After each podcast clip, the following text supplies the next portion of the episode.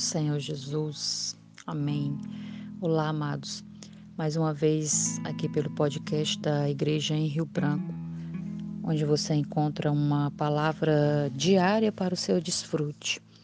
E a porção de hoje, ela está é, no livro O Viver Cristão nos Tempos Finais, do irmão Miguel Mar.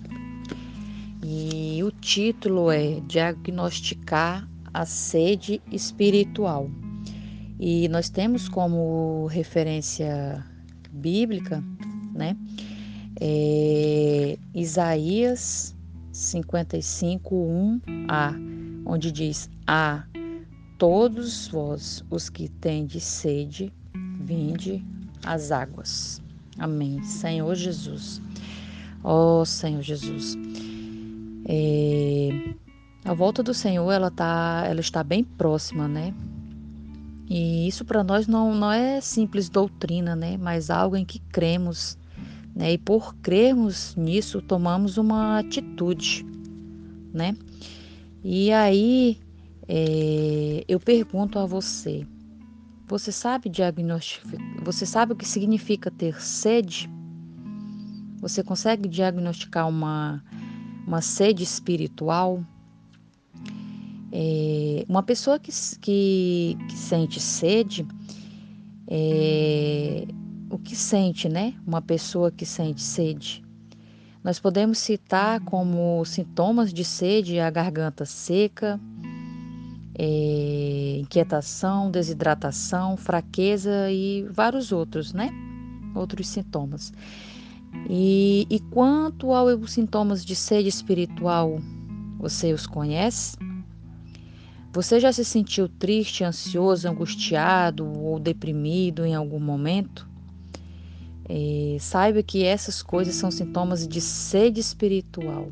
Olha só que, oh Senhor Jesus, que revelação, né? E é, o ser humano, muitas vezes, ele apresenta uma série de sintomas relacionados à sede espiritual. E, hum, é, infelizmente, não os atribui a sua verdadeira causa. Né? Sede é a necessidade vital de algo e isso se aplica à vida espiritual também, né? Senhor Jesus, é, todos precisamos saciar essa necessidade espiritual vital, certo?